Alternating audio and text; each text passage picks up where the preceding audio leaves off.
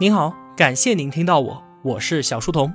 我的节目首发平台是在小书童频道微信公众号，小是知晓的小，在公众号里回复陪伴，可以添加我的个人微信，也可以加入我们的 QQ 交流群。回复小店可以看到我亲手为您准备的最好的东西。小书童将常年相伴在您左右。我们正在解读《上帝掷骰子吗》，作者曹天元。五一假期结束了，各位同学。过得还算愉快吗？我是整个假期啊都在生病，扁桃腺发炎、咳嗽。昨天下午呢还在打点滴。吃完饭之后，我感觉声音没有那么哑了，就赶紧把这期早就弄好的节目给录制出来。希望啊今天上班的路上能够陪你一会儿，稍微减少一些收假上班的痛苦也是好的，对吧？这期节目啊我们要聊的东西都是脑洞出奇的大，系好安全带，抓紧了，我们开始吧。上期节目我们说到啊。波尔以互补原理终结了持续三百多年的波粒战争。电子具有波粒二象性，至于它呈现出粒子性还是波动性呢？完全看我们怎么去观测它。抛开观测手段不谈，就没有什么所谓的本质可言了。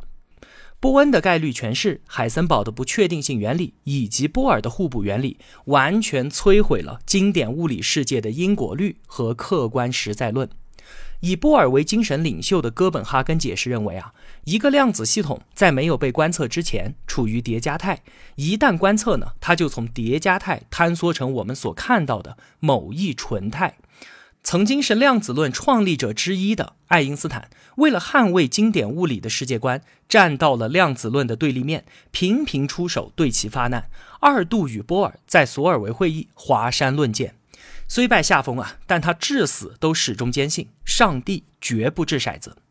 波尔没能说服爱因斯坦，这也是他晚年最为遗憾的事情。他去世前一天所留下的手稿，都是爱因斯坦为了反驳他而设计的光箱实验的草图。这两位科学巨人啊，为了各自的信念奋斗了终生。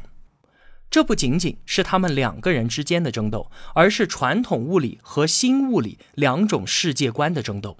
不光爱因斯坦是量子论的怀疑者，还有之前我们说过的很多量子论的创立者，像是普朗克，像是德布罗意，还有薛定谔。所以啊，即便没有了爱因斯坦，量子论呢也并没有轻松多少了。很快的，薛定谔就请出了那一只令哥本哈根解释非常尴尬的猫咪。所谓薛定谔的猫，其实就是他用来攻击量子论的一个思想实验。怎么说呢？你们哥本哈根学派不是讲，在没有测量之前，一个粒子的状态是不确定的吗？处于各种可能性的叠加，对吧？那好，现在有一个放射性的原子，它有百分之五十的可能衰变，百分之五十的可能不衰变。只要没有观察，它就处于衰变和不衰变的叠加态。那现在呢？我通过一个装置把原子和一个毒气瓶连接起来，旁边还有一只可怜的猫咪。如果衰变了，毒气瓶打碎，猫咪就被毒死；如果不衰变呢？毒气瓶完好，猫咪也就安然无恙。我们把这一切放在一个不透明的箱子里面，因为看不见，所以原子处在不确定的叠加态。毒气瓶有没有打碎呢？也是不确定的。那请问现在的猫是什么状态呢？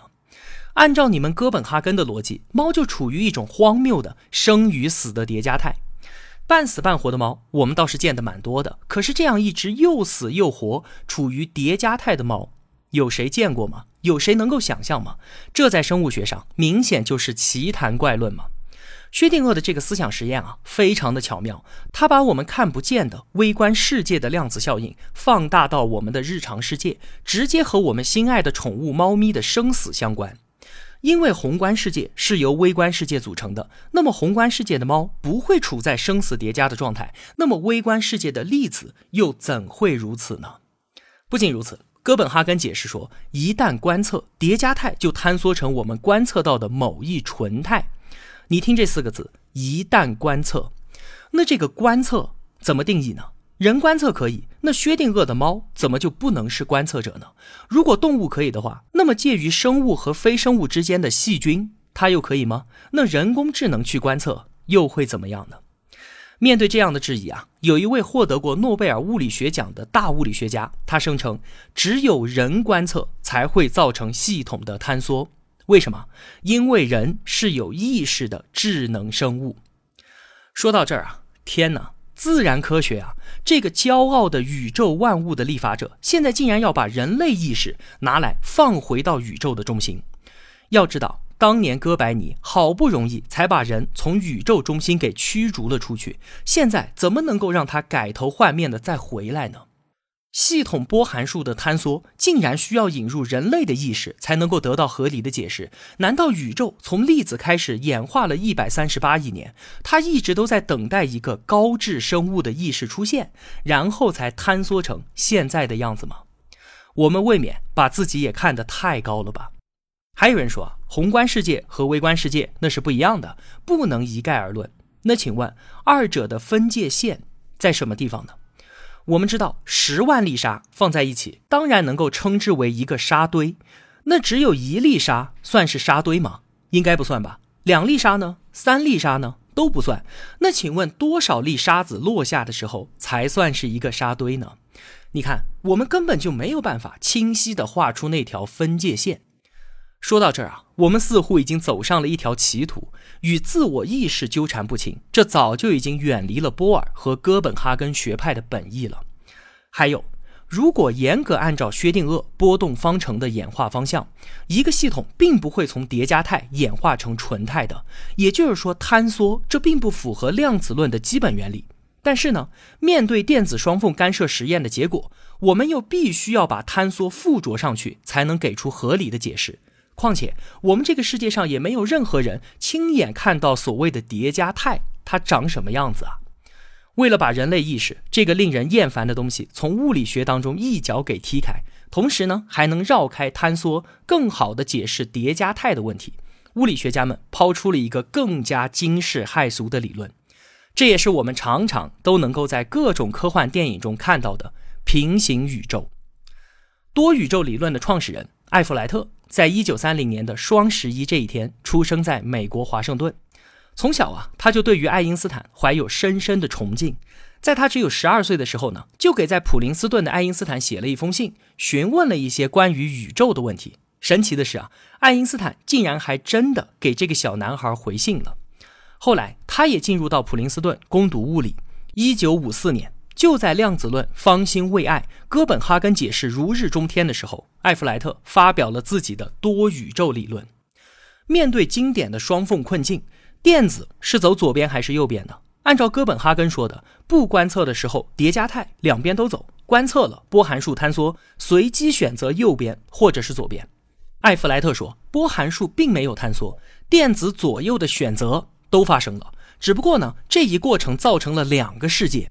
在一个世界里面，我们看到电子往左走，而另一个世界呢，则是往右。这样一来，薛定谔的猫也就不成问题了，分裂出两个世界了嘛。在一个世界里面，猫一直都活着，不存在生死叠加的问题。另一个世界呢，猫在分裂的那一刻就已经死掉了，不需要等到我们开箱的时候，它才坍缩。宇宙自诞生以来啊，已经进行过无数次这样的分裂了，它的数量呈几何级数增长，很快的就趋于无穷。我们现在所在的这个世界啊，不过是无数个宇宙当中的某一个。在某个宇宙里面，恐龙还是地球的霸主呢，我们人类啊根本就没有上场的机会。在某个宇宙里呢，你是富甲一方、位高权重的人；而在另一个宇宙，你可能又是一贫如洗、颠沛流离。历史和将来一切可能发生的事儿全都发生了，不过他们都在另外的宇宙和我们相互平行，不发生任何的接触。这也就是所谓的平行宇宙，这个脑洞啊开的实在是太大了。为了一个小小的电子，它往左走还是往右走的问题，竟然兴师动众的牵扯到整个宇宙的分裂，用牺牲宇宙的代价来迎合电子的随机选择，这未免也太不经济廉价了吧？而且还产生了那么多我们都没有办法观测的平行宇宙的废料。或许啊。让我接受哥本哈根解释那条路上的自我意识，都要比相信这个宇宙分裂来的容易一些吧。以上这些听起来非常神奇的关于平行宇宙奇幻的表述，严格来说呢，都是对于艾弗莱特多宇宙理论的一种误解。怎么说呢？他自己曾经也说“分裂”这个词儿用的不太好，但他也没有找到更好的。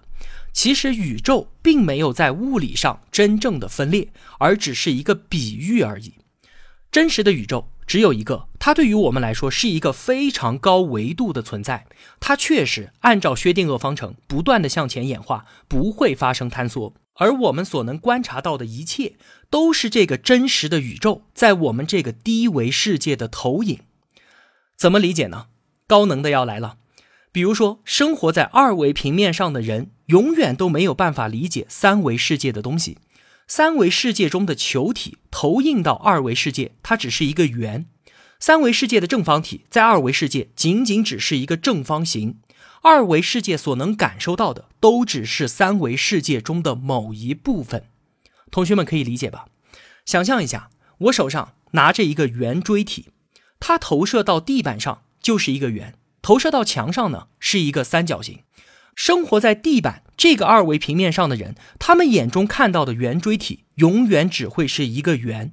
而生活在墙面这个二维平面上的人呢，他们看到的永远都是一个三角形，他们都没有办法理解三维世界当中的圆锥体到底是什么。这就很像是盲人摸象，有人摸到耳朵说是扇子，有人摸到腿说是柱子，而真实的大象则是这些东西全部叠加在一起。我们面对的双缝困境就是如此，真实的电子就是同时穿过了左右两条狭缝的叠加态。但是投射到我们世界，能够被我们观察到的，就只能是左或者是右。真实的猫咪就是生死叠加的，但是投射到我们的世界，能给我们看到的也只有活的或者死的。无论是真实的电子还是真实的猫，它都是高维度的存在，处在低维的我们是难以理解的。高维度的真实宇宙只有一个。它由许许多多的低维世界构成，就正如我们的三维空间可以看成由很多的二维平面构成的一样。每个世界只能感受到真实宇宙的投影，因此啊，在每个世界上的人，他们眼中的宇宙都是不一样的。真实宇宙的状态可以被一个总体的波函数所表示。它是确定的，严格按照薛定谔波动方程演化。随着时间的流逝，波函数变得越来越复杂，投影的世界也越来越多。薛定谔方程的每一个可能的解都对应了一个投影，因此啊，一切可能发生的事情都在某个世界当中发生了。相比于哥本哈根解释，多宇宙理论的好处是非常明显的。它最大的丰功伟绩就是把观测者的意识这一个碍手碍脚的东西从物理学当中一脚给踢开，整个宇宙严格的按照波函数演化，物理学家们再也不用为坍缩而大伤脑筋了，宇宙重新成为了唯一的主宰，任何观测者都不过是它的一部分，随着它的演化被投射到各个世界之中。你想啊。这一幅客观的景象是多么符合大多数物理学家的传统胃口啊！不仅是客观实在论，它回归了决定论，同样也回归了宇宙按照薛定谔方程唯一确定的演化。确定额方程本身是确定的，也就是说，只要给定某一个时刻的状态，我们就可以从正反两个方向来推演，得出系统在任意时刻的状态。于是，宇宙的演化自然也就是决定性的了。好了，说到这儿，哥本哈根解释和多宇宙理论各执一词。那么谁是真理呢？物理学家们啊，又想出了一个更加更加疯狂的实验来检验他们两个，一个令人毛骨悚然，同时又啼笑皆非的量子自杀实验。这实际上呢，就是薛定谔猫的真人版。哥本哈根学派认为，猫始终只有一只，处于又死又活的叠加态。而多宇宙则认为呢，猫是被投射在两个世界的，有两只，一死一活，必定有一只是活的。现在啊，有一位敢于为科学献身的勇士站了出来，决定呢代替这只猫咪。那出于人道，为了减少痛苦，我们就把毒气瓶换成一把手枪。如果原子衰变，手枪就砰的一声送这位朋友上路；反之，手枪只会发出咔的一声空响。这个时候啊。如果根据哥本哈根学派的理论，勇士有一半的可能性活下来，另一半的可能呢就是被射杀。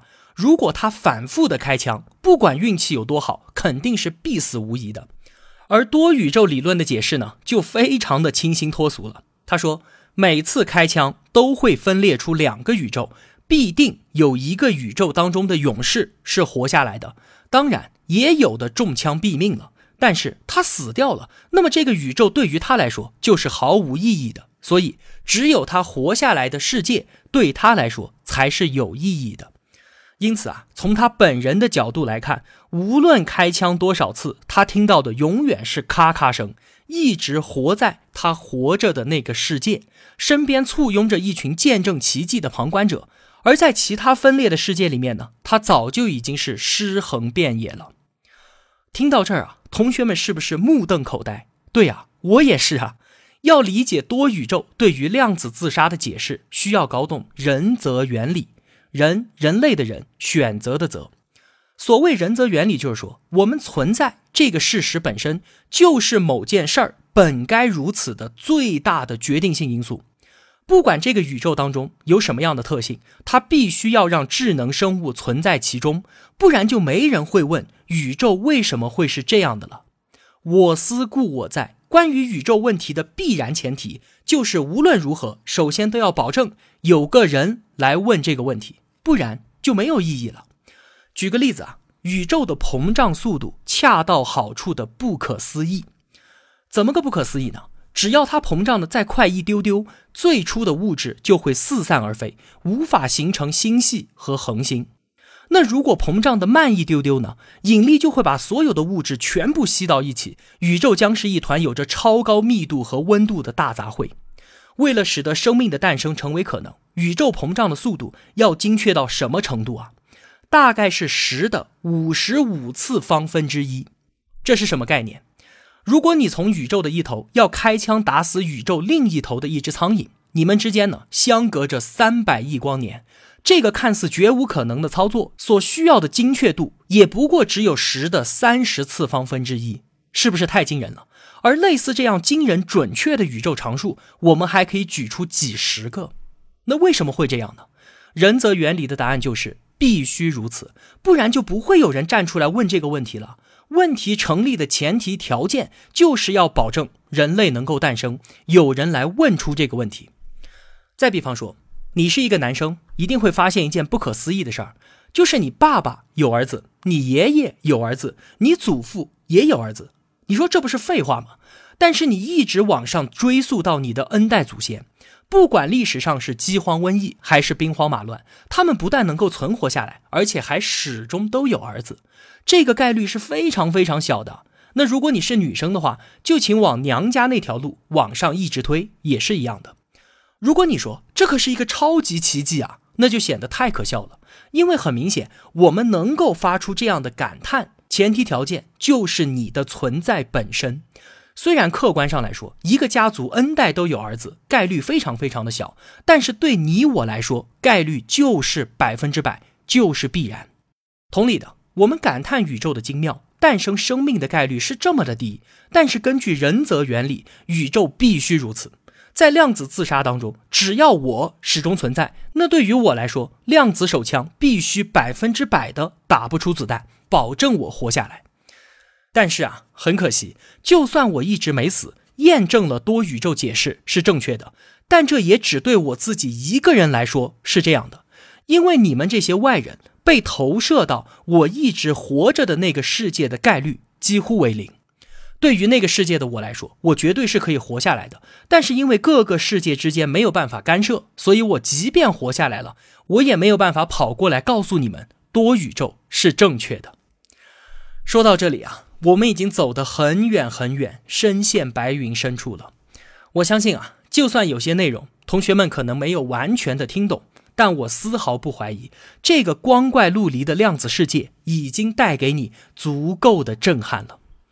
好了，更多的东西我们下期节目再来说。今天的节目就是这样了。如果我有帮助到您，也希望您愿意帮助我。一个人能够走多远，关键在于与谁同行。我用跨越山海的一路相伴，希望得到您用金钱的称赞。愿生活中所有的美好都不被辜负。小店期待您的光临。我是小书童，我在小书童频道与您不见不散。